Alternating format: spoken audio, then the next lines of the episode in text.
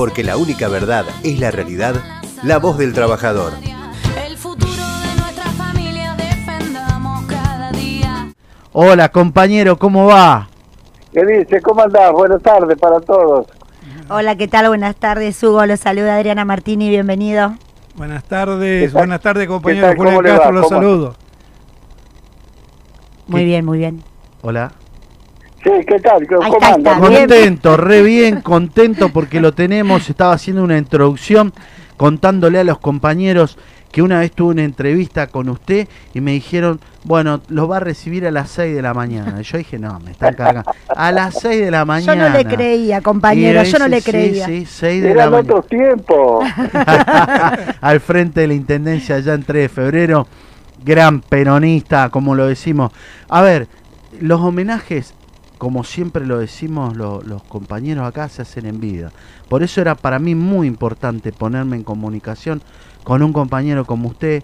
Eh, Hugo, hoy estuvimos haciendo referencia, hablando mucho usted en todo el día, estuvimos visitando el Partido Justicialista allá en Mateo, estuvimos con el comando sanitizador de la CGT Zona Norte, un, un comando solidario que sanitiza y le da la guerra a esta pandemia.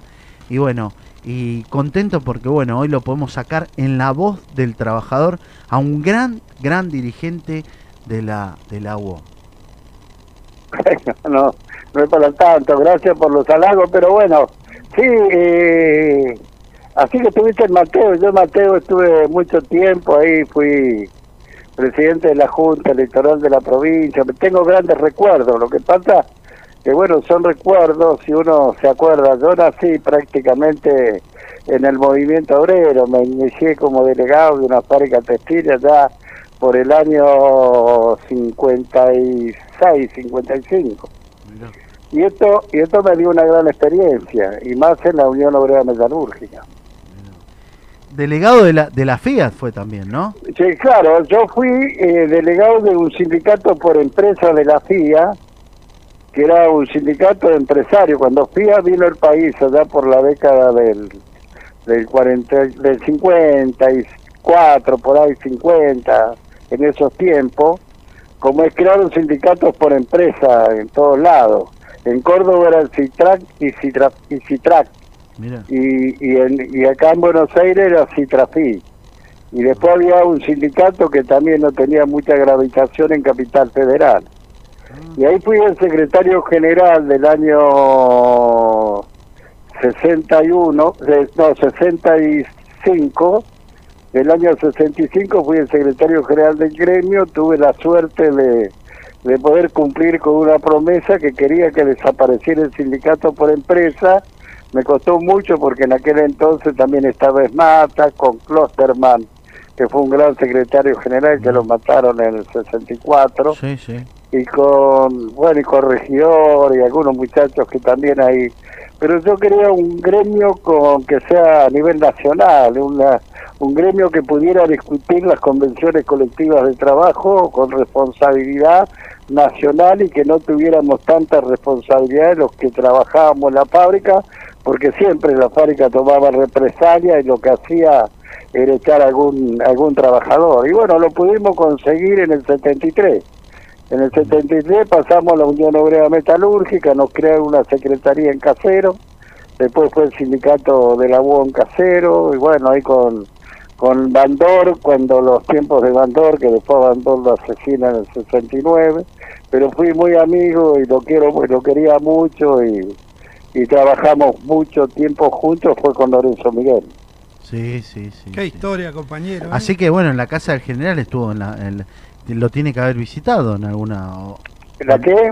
¿Lo pudo visitar a Perón en, en Gaspar Campos también? Sí, a Perón estuve en Gaspar Campo con. Perón, estuve en Gaspar Campo en una reunión que hizo la UON, sí, fui a verlo, después lo vi a Perón cuando hizo un acto en Capital Federal en la UON, pero Perón era un monstruo, Perón lo veía y parecía que veías a un ser eh, de otro mundo, una- un tipo que, que uno lo admiraba y de tanta admiración le tenía miedo porque parecería que y él hablaba, yo fui acompañando a Ruchi, a Lorenzo, tuve la suerte de ser muy amigo de Ruchi también, de Lorenzo.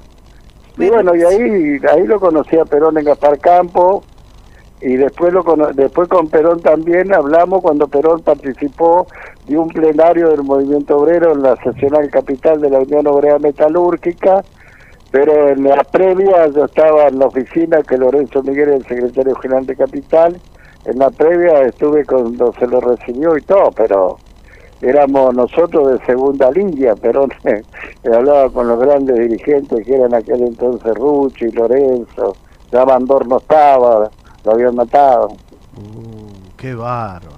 O sea que historia viviente. Sí, Hugo o sea, Mar Curto es la historia viviente. Yo tengo tengo una, una- un gran aprecio. Si usted, bueno, como le dije, me, me atendió a las 6 de la mañana, compañero. Me dijo, vamos a tomar mate. Nosotros, los Movimiento Obrero toma mate. Es más, tengo el regalo, tengo el reloj, el reloj, el mate. El mate. El mate. Sí, mate sí, sí, teníamos, hicimos mates, hicimos Sí, mucho, sí, sí. debe- sí, mucho, mucho. No tenía lugar. Cuando, Me dijeron que se hizo un museo. Y que quería Sí, tenemos- preguntarse. Ah, sí, tenemos museo, así que te invito. qué grande. Pero sería Sí, una. un día que, bueno, que termine esta, Sí, esta, esta pandemia lo Sí. podemos ver. Tengo recuerdos, recuerdos de toda una vida y eso que muchos recuerdos fundamentales de la UON los, los perdí porque yo tuve la desgracia en el 73 que fui la única seccional de la UON que la, en el 76 la única seccional de la UON que intervinieron militarmente Upa. y, y aparte Eran me- bravos bueno, los muchachos, ¿eh? Si iban claro, con y los fierros porque rompieron era. todos, se llevaron todos los recuerdos, que no quedó nada de la UON. Los recuerdos que tengo es a posterior del 76, cuando, bueno, fui diputado nacional, después fui intendente 24 años, del Sí. 91 a, Sí, a sí, 2015. sí. Bueno, había una discusión ahí, me decían, no, pero. No, sí, sí, fue uno de los. A ver, nadie hablaba, nadie hablaba de armar una lista si no hablaba con el, con el compañero Curto.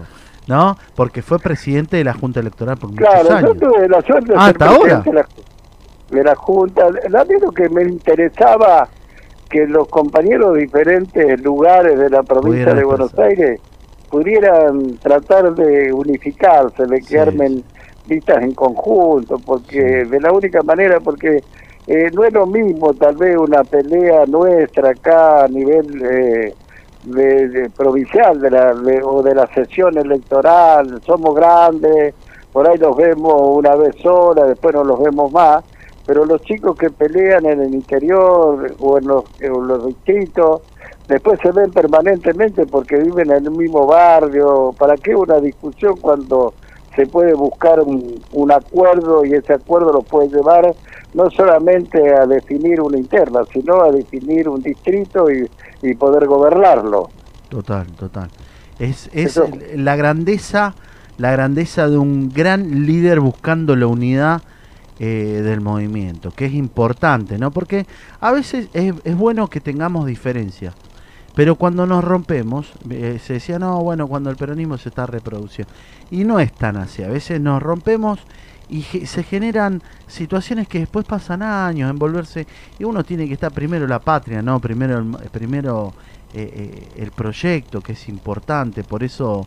Por eso a veces es muy importante tener gente con equilibrio, con equidad, que nos dirige y nos pueda acompañar en esas situaciones, Omar. Es, es muy importante para nosotros como movimiento obrero hoy tener eh, eh, el ámbito de consultivo, ¿no? De esos hombres que vivieron, que, y que vivieron en carne propia, que fueron perseguidos, que sufrieron, que sufrieron tantas cosas, ¿no? Eh, y bueno, hoy gracias a Dios te tenemos, te tenemos y te tenemos eh, con vida. Con hace poco cumpliste años, por eso bueno medio tarde, pero muy feliz cumpleaños el 22 de agosto. ¿Eh? Sí, ya no cumplo más, hago Ah. conmemoración. Está bien. ya no te- Conmemoramos, ya no conmemoramos los días históricos. No. Claro, hacemos un día de homenaje de conmemoración del nacimiento. Qué grande, qué grande. bueno, yo le decía a los compañeros que cuando entré a, a tu oficina, en ese momento era, era temprano, y bueno, yo a las 6 de la mañana, no, en serio, seis- sí, 6 de la mañana lo va a recibir. Bueno, voy eh, en, la- en el playón municipal, ahí no había muchos autos, y entro y bueno, sí, subo, y me acuerdo que ya estaba, habías atendido una persona. Entramos, pues nos, diste un tiempo importante para poder charlar, y bueno, me regalaste un mate y me dijiste, bueno, mira, tanto eh, acá es tanto las cosas que tengo, que hasta tengo en un baño guardado, la, en un lugarcito tenías guardado un montón de... Por eso pudiste hacer un museo, ¿no? Sí. Hermoso. Un museo histórico eh, de, de- de la mitad de tu vida, porque la otra mitad se la llevaron los milicos. ¿Sería así? Claro, no, pero eso fue en el 76. Mirá, lo importante cuando uno eh, tiene la responsabilidad, como me tocó a mí, la suerte de poder regir los destinos de nuestro distrito, un distrito que me vio nacer, me vio crecer y me vio amigos que eran de mi infancia, vecinos que conocíamos. Tuve la responsabilidad de poder dirigirlo, por eso la satisfacción más grande fue esa. Y creo que el dirigente político lo que tiene que hacer cuando dirige los destinos de responsabilidades de la gente es poder abrir las puertas y atenderla a la gente, porque la gente eh, no vota a un dirigente político, pero cuando una, uy, la gente tiene una necesidad, busca siempre quien lo pueda ayudar o darle una mano, porque no todos están en condiciones de resolverlo, por más chiquito que sea el problema. Entonces yo lo que quería era poder atender a todo el mundo dentro de mis posibilidades y de mi alcance. Por eso, como tenía laburo municipal, mucho trabajo municipal, administrativamente, poder eh, organizar, eh, la única manera era atenderlo desde las 6 de la mañana a las 10, 11, 12 del mediodía, después me quedaba prácticamente libre, casi 4, 5, 6 horas, que me iba como a las 7, 8 de la noche. Y esto es lo que hice, no es una cosa del otro mundo, sino es que devolverle a la gente, por lo menos que uno lo atienda, aunque por ahí no le puede resolver el problema a todos porque no está al alcance de resolvérselo. Pero lo importante es que la gente que necesita algo venga lo, y lo atienda el intendente, le dé una mano, lo ayuda, le, le, le, le da una posibilidad de que por lo menos si no lo arregló le da una orientación de cómo hacer para poder resolver ese problema, pues aunque sea un problema chico como o un problema grande. Pero lo importante es sentirse cerca de la gente, ¿no? Claro, y atenderla a la gente, esto es, lo la- más es prestarle lindo, lo más- atención, claro, El claro. ser escuchado. Eso escuchado. quedó grabado, lo mío en todos lados me dice, pero es cierto que venías a las 6 de la mañana. Sí. Pero es cierto que Y venía hombre de fábrica, yo le decía, hombre de fábrica. A cinco y media, cinco y cuarto al municipio. Hombre de fábrica, ¿no? Es ahora cuando claro, iba a la estaba acostumbrado, lo hacía con cariño, lo hacía con amor, lo hacía lo hacía porque me gustaba hacerlo, me gustaba atender a la gente, me gustaba escuchar, esto es lo más importante de todo. Y lo hice durante 24 años, pero yo lo venía haciendo igual en la Unión Obrera Metalúrgica, en la Seccional. Yo venía, yo, les- yo les cuento que yo tenía la fábrica de FIA, la, era la más grande de todas, ahora la Seccional Casero se abrió a fábricas chicas también, pero antes era la fábrica de FIA solamente. Y la fábrica de FIA había 5.500 trabajadores Fo- y había tres turnos, el turno de la mañana, el turno de la tarde y el turno de la noche. Y yo era secretario general de la comisión interna también de la fábrica. Entonces me levantaba Sí. a la mañana Mirá, bien temprano, recorría la mañana, por ahí después me venía a dormir y salía a las 8 de la noche y me quedaba turno de noche también con la gente. Terrible. Por eso es importante Toda una que- vida, una vida puesta Claro. al servicio de la militar. Cuando te dicen, che, pero vos dormías en algún momento. Es cuando uno entrega y lo siente, lo siente el corazón. Te puedo, tengo, acá tengo un mensaje Sí. que yo te lo tengo que decir. Perdóname, eh. Hugo, porque acá te mandan un saludo. Dice Jorge Villavicencio. Nosotros lo tenemos como agüita, porque viste, por Villavicencio. Gran compañero el negro, Curto. Nilo García, el negro Torres, Roberto Mele. Dice. Sí, Roberto Mele, sí, muchos de, sí, por supuesto. Bueno, Y- Roberto fue compa- Roberto Mele fui compañero en la comisión interna de la UON, de Casero, Ah, mirá. y la mirá. comisión directiva también. Te manda acá saludos. Estuve en FIA Cebel 78 al 88, dice. Muchos saludos Te para el compañero. te- un montón, un montón saludos. de saludos para para vos y, y bueno, porque eso es lo lindo, ¿no? Eso es lo que uno va dejando en la vida, que, que, que es lindo, ¿no? Esa fuerza que te dan de, de saludarte, de, de, de cruzarte en la calle. Bueno, ahora no se puede, pero, pero me imagino, negro querido, que, que eso es lo lindo, ¿no? Cuando uno, cuando uno el reconocimiento de los años de trayectoria, como vos lo decís, a uno no se le va a caer los anillos, ¿no? ¿A cuántos intendentes? Y lo tengo que decir. es Vos diste lindo, clase de peronismo. Lo Claro. tengo que decir, diste clase de peronismo, porque esos son los peronistas que necesitamos.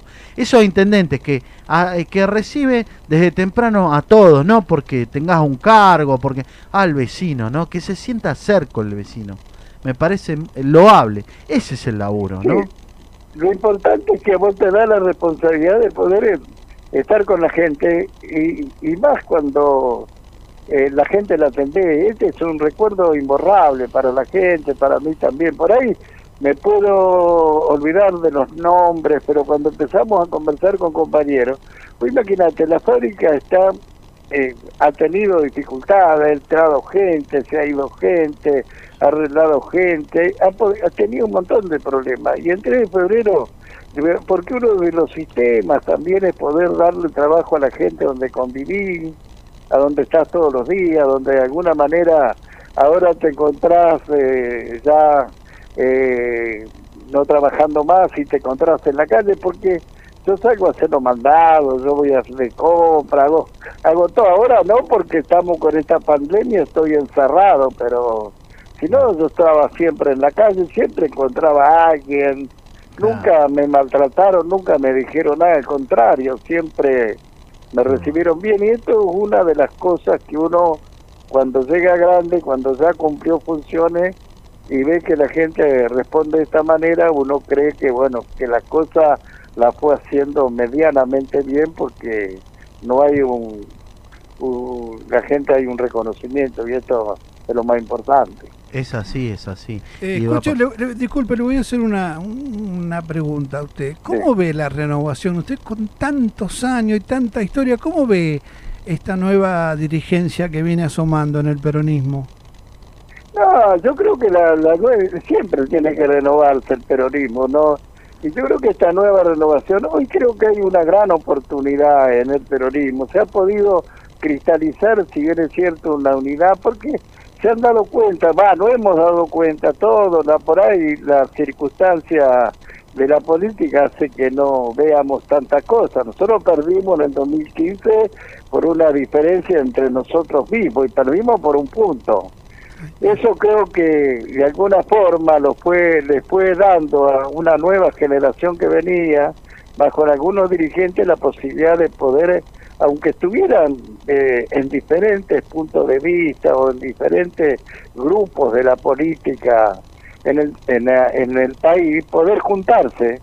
Se han podido, lo hemos podido juntar, hemos trabajado para juntarnos, se ha podido juntar y hemos podido hacer una elección importante en esta última, la del 19, y ha dado la posibilidad que Alberto sea presidente de la República con la posibilidad de que Cristina dio esa gran posibilidad de que ella sabía que tenía un caudal de votos importante, pero por ahí ese caudal de votos importante no le alcanzaba. Y ella por ahí con su inteligencia era, eh, pensó que andar bajándose ella y llevando otro candidato como hizo con Alberto, podía de alguna manera conseguir la adhesión del pueblo argentino para poder ganar las elecciones.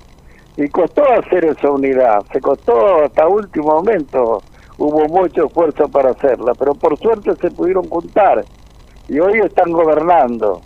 Y, y hoy lo estamos dando cuenta que le hemos ganado a un partido que de alguna manera no buscaba gobernar, sino buscaba de alguna manera tratar de vivir más y tratar de negociar y llevar el país a la situación que nos llevó. Y una demostración es que hoy mismo, hoy lo podemos ver en la Cámara de Diputados, se juntaron una cantidad de diputados de, de Cambiemos y del radicalismo para obstaculizar, ¿no es cierto?, muchas posibilidades que de alguna manera, ¿no es cierto?, Alberto hizo o está haciendo, porque si bien es cierto, tuvimos la desgracia de tener esta pandemia, a donde prácticamente la pandemia, no solamente en la Argentina, sino en el mundo, no solamente la economía estropeó, sino también per- perduró para cuidar a la vida y en la vida hoy con todo esto que están saliendo a la calle en contra de la cuarentena hace de que hoy hemos crecido mucho más en infecciones que los 50 primeros días. Si hubiéramos tenido por ahí una responsabilidad mayor, hoy no hubiéramos tenido tantos eh, muertos como de alguna manera están apareciendo, ya de 200, 250 muertos por día.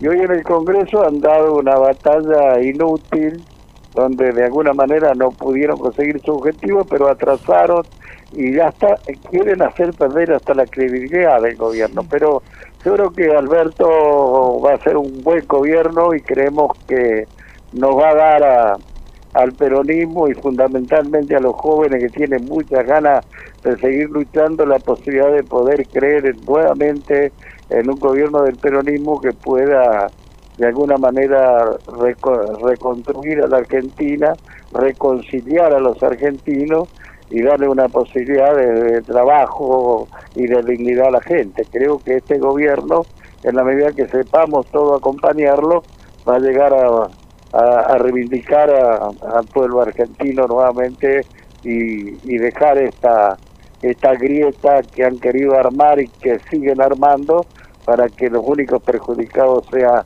el pueblo argentino y esto se llenen los bolsillos de plata.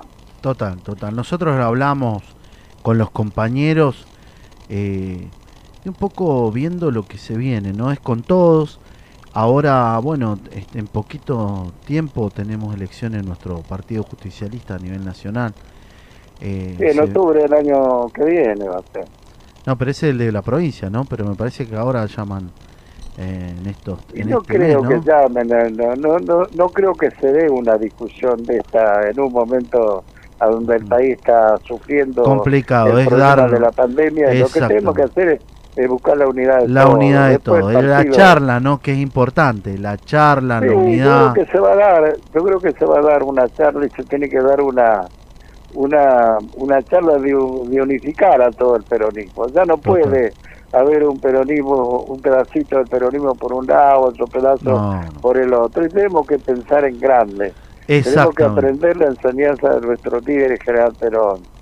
Si nosotros estamos unidos, es una fuerza inquebrantable. Ahora, si nosotros estamos divididos, eh, eh, puede ganar cualquiera las elecciones. Y si gana cualquiera las elecciones que no sea el peronismo, el pueblo argentino va a sufrir y va a sufrir mucho. El pueblo argentino se va a reivindicar con este gobierno. No tengo ninguna duda que este gobierno, una vuelta que supere este problema de la pandemia, va a haber un crecimiento industrial, un crecimiento del trabajo, de la dignidad de la gente, una posibilidad muy grande al pueblo argentino. Y esto lo tenemos que ir afianzando todos los días. ¿Y la afianzamos con qué? Con la unidad de todos Total. que todos podamos discutir las cosas, que nos digamos las cosas, pero que no llegamos, no lleguemos al abismo de la dirección, que lleguemos a, a pelearnos si es necesario, pero reconstruyendo cada vez más peronismo en la Argentina, porque el peronismo es el único partido político que puede resolver los problemas de la gente. Es solidario, está donde tiene que estar. Y sobre todo, eh, com- comentarle, ¿no? Esto de, de que tenemos que empezar a mover, y es muy importante mover la rueda a través de lo que es mover la industria, mover el mercado interno, pensar en el mercado interno post pandemia, eh, hablando de que, bueno, golpeado el globo, ¿no? Todo lo que es las grandes Y naciones mira han sido todo lo que se ha golpeadas. hecho, Sí, sí. Claro que lo, lo que ha hecho el gobierno en estos seis meses de pandemia, arregló la deuda externa que es lo más grave que era, era los bonos con los con los acreedores privados Total. y arregló el 99%. Ayer, ya ayer, no, ¿no? ya no, paga- no vamos a pagar más esto por lo menos por cinco Por años. cinco años, claro. veremos qué pasa dentro de cinco años. Pero esa guita que le tendríamos que pagar a estos buitres, esa guita la puede devolver al pueblo argentino en, en restablecer a las empresas, en aumentar el salario a los jubilados, en, en, en darle posibilidad de que el, pa- el país crece para que los trabajadores puedan tener paritarias libres y puedan llegar a, a discutir lo que siempre tuvo que discutir para el salario entre el capital y el trabajo. Justicia social. eso. Justicia Eso es importante. social, ¿no? ¿Eh? La justicia social. Claro, la justicia social, eso es importantísimo. Y eso lo único que puede establecer la justicia social es un movimiento nacional como el peronismo, no hay otro. Lo han demostrado ya varios que han llegado al gobierno, los han endeudado y se han ido. Lo que hizo Macri, lo que hizo Macri, lo que hizo de la Rúa, lo que hizo nuestro gobierno con Menem, que también tuvo bastantes dificultades. Pero después del 2001 para adelante, el gobierno de Néstor, el gobierno de Cristina, y bueno, llegó este gobierno de Macri que los volvió a hipotecar de vuelta. Y ahora estamos tratando de salir de ese, de ese infierno que es la deuda. Y cu- acuérdese cómo nos mintieron a los trabajadores, ¿no? Con el verso, Claro, no. los que y- pagan la culpa son los trabajadores y los, y, lo- y los jubilados, Sí, sí, los que necesitan de un salario. Sí, sí, sí, totalmente, totalmente. Hay una palabra que se repite, digamos dos palabras que se repiten mucho, Hugo, que es nunca más deuda externa. Nunca más. Sí, Eso, eso es fundamental, Ahí está. eso es fundamental, nunca más. Ojalá Dios Eso quiera. es eh, igual que cuando pasaron los milicos, nunca más, Ahí está. Sí, nunca más muertos y desaparecidos en Argentina.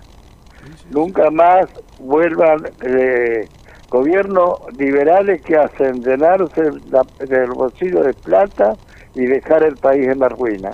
Eso es lo que pasó en el, hasta el, del 2015 al 2019. seguro. Y Nos, eh, nos endeudaron hasta nuestros hasta nuestros nietos, bisnietos. Claro, ahora nos salvamos eso de los 100 años. Sí, sí. En la deuda también entraron los 100 años. Si no teníamos hasta los 100, habían, o sea, nos habían endeudado un 100 años. Terrible, terrible. Claro. Hay una cosa muy interesante, Hugo, que el- la doctrina justicialista eh, se basa en el humanismo y en ser solidario. Y ahí vamos. Claro, eso es importante, sí, el peronismo sí es una doctrina nacional y popular basada en la doctrina social de la iglesia. Es decir, el peronismo siempre piensa en los que menos tienen, en los que más necesitan, los más necesitados.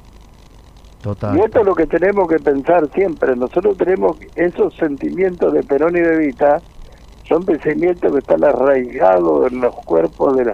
Por eso digo que en el peronismo va, va a persistir el peronismo mientras en la casa haya un padre, un hijo peronista, van a ser un nieto peronista, un bisnieto peronista, un tataranieto peronista. Peronismo es, eh, es eh, un movimiento que va indestructible, porque todos tenemos un pensamiento nacional y popular, nacional. Pensamos, cuando hablamos de nacional, pues, eh, pensamos en la patria, en el país, y esto es lo que hemos hecho. Qué grande, qué grande. Es así. Hugo Mar Curto, la verdad ha sido un placer enorme poderte, poderte sacar al aire en este espacio, este humilde espacio eh, que creamos que es la voz del trabajador, donde estamos, gracias a Dios, nos está yendo muy bien. Escuchan muchos compañeros. Muchos Sí, saludos sí. para ti, muchos saludos, muchos saludos de trabajadores. Ahí Adriana te quiere pasar uno de los saludos, me decía. Le- no, me le había que- dicho a mí Miranda Sí, y Robert. ustedes, todos, yo los conocía sin conocerlos, por ahí a muchos de ustedes, eh, por Miranda, Mirandita por el pibe que siempre es un amigo que está... Robertito siempre te Sí, eh, Robertito. Robertito ya está crecidito, Robertito. Sí, bueno. Roberto, y le mandamos un saludo. Yo le digo el guardián, es el guardián de Gaspar Campo. Él siempre Sí. está preocupado, ¿no? Por la casa de nuestro general. Y, y Sí, bueno, y bueno, él, él siempre te, lo- te nombra y se acuerda. Y, y- y hoy estuvimos hablando, bueno, algunas anécdotas con Darío también. Ah, algunas- con Darío, con sí, Eduardo, sí. sí. Una, una, una discusión que hubo con un compañero, bueno, dijo lo que no tenía que decir y bueno, y se pudrió ¿Ah, sí? todo. Y se pudrió todo en esa discusión, estabas vos ahí también. Ah, claro, dijo lo que no tenía que decir. Él, eh, o sea, vos te los periodistas vamos a potear. No, bueno, ah, pero no, eh, porque hace esto, porque hace lo otro. Bueno, pero no tenés que decir, hay una palabra que no se dice. y, y la dijo, y, y la dijo, y bueno, y se enojó el otro. Decían, ¿no? Eh, ahí Adri te quería decir algo, Bueno, nuestra no, compañera. no, nada, Hugo, la verdad que ha sido un, un placer, he escuchado mucho sobre usted en, antes de comenzar el programa y la verdad que impresionan sus 24 años en, a cargo del municipio de, de 3 de febrero y la verdad que para cerrar eh, para un peronista no hay nada mejor que otro peronista, así que ha sido un placer y ojalá que cuando pase esta pandemia podamos acompañar a Ricardo a- hacia su encuentro, a conocerlo, la verdad que me gustaría muchísimo. Y le mando un abrazo grande desde acá, desde la mesa. Ha sido un placer tenerlo. Bueno, muchas gracias, Ahí- muchas gracias, que tengan mucha suerte. Ahí te para que te saluda el comandante, también te saluda el comandante. Comandante, Bueno, Julián. Castro lo saluda, pero especialmente le agradezco la clase que nos dio de política. Así se trabaja. Gracias. Así- Bueno, no, pero esto, esto no es una, es una, es una evidencia de que realmente eh, la unidad y, y, y aguantarse en- entre la discusión entre los compañeros, mirar siempre el futuro y el bienestar de la gente, nunca lo va a llevar a equivocar. Si bien es cierto, Perón dijo que no hay nada, eh, para un peronista no hay nada mejor que otro peronista, pero Ay, después, sí. cuando volvió, dijo para un argentino no hay nada mejor que un Que argentino. otro argentino. Y eso lo podemos decir los peronistas, porque ese es un lema que creó nuestro general. Exacto. Qué grande, qué visión de unidad que tenía, ¿no? Qué visión de unidad. siempre la unidad, siempre la unidad. Y vos fuiste un gran, un gran eh, eh, profeta y laburador y militante de la unidad. Trabajaste muchos años y trabajás, bueno, aparte la, estás en la Junta. Estuviste en la Junta hasta hace poquito en el frente de todos, laburando por esa unidad. Así que, bueno, para mí como secretario general de la CGT Zona Norte, como un humilde militante, que hoy me tocó ir a, a ayudar a nuestra casa, a nuestra gran casa de Mateo, para poder sanitizar y esperar que está bien, vuelva Hay que ayudar, que vuelvan nuestros compañeros a trabajar. hay, A, que ayudar hay que ayudar a los compañeros. Yo tuve la suerte de ser 32 años presidente de la Junta Electoral de la provincia. 32 años. Ese Claro, dato me 32 faltaba. años. nada pasaba si no te decía Curto, decía, no, Han, pas- han pasado años. qué grande compañero, han pasado años y, y mucha sabiduría. Con Jorgito Landó, con nuestro compañero, la verdad. Sí, con Jorge, sí, es Jorge un, gran, un gran compañero que siempre realmente estuvo, está. Bueno, ahora Patricia bueno, Landó también, ahora bueno. mucho más viejo, Landó estaba de- de- Ah, desde la democracia, del 83. mirá, sí, cuando sí, estábamos sí. allá por, por en Capital también, pero por la avenida, por el, Me llamó Jorge hoy, la verdad una alegría enorme la, el llamado de Jorge. eh, y uno, y uno viste que está en esto, y bueno, no, es como que se siente, se pone contento porque eh, para mí son historias. Ustedes son historias vivientes, son compañeros que nos marcaron, y si uno no sabe de dónde viene, tampoco sabe a dónde va, ¿no? Y bueno, Jorge, La- Jorge Landó también es una historia en la Junta del Peronismo, creo. De que nació el peronismo está en la Junta, Jorge. bueno, Hugo, la verdad, gracias, un honor tenerte. Bueno, ahora cuando tengamos el canal, porque ya estamos, estamos esperando post pandemia, vamos a tener el canal, te, te voy a invitar, te vamos a ir a buscar para hacerte un agasajo en vivo en, en nuestros estudios. Estaría muy bueno que, que bueno que puedas charlar con nosotros acá en el programa. Un abrazo Bueno, grande y saludos gracias. para todos. Bueno, gracias, suerte y fuerza, mucha voluntad. Ustedes que son jóvenes tienen que trabajar para la unidad permanente, que perdure la unidad del movimiento nacional y que perdure también la, la unidad del movimiento obrero, porque el movimiento obrero es la columna vertebral de nuestro movimiento. Exacto. Así que va pegado una cosa con la otra. Así que vamos a crecer en unidad. Gracias. Bueno, Muchas Un fuerte gracias, abrazo. Hugo. bueno, gracias a ustedes. Buenas noches, suerte. gracias igualmente. Porque la única verdad es la realidad, la voz del trabajador.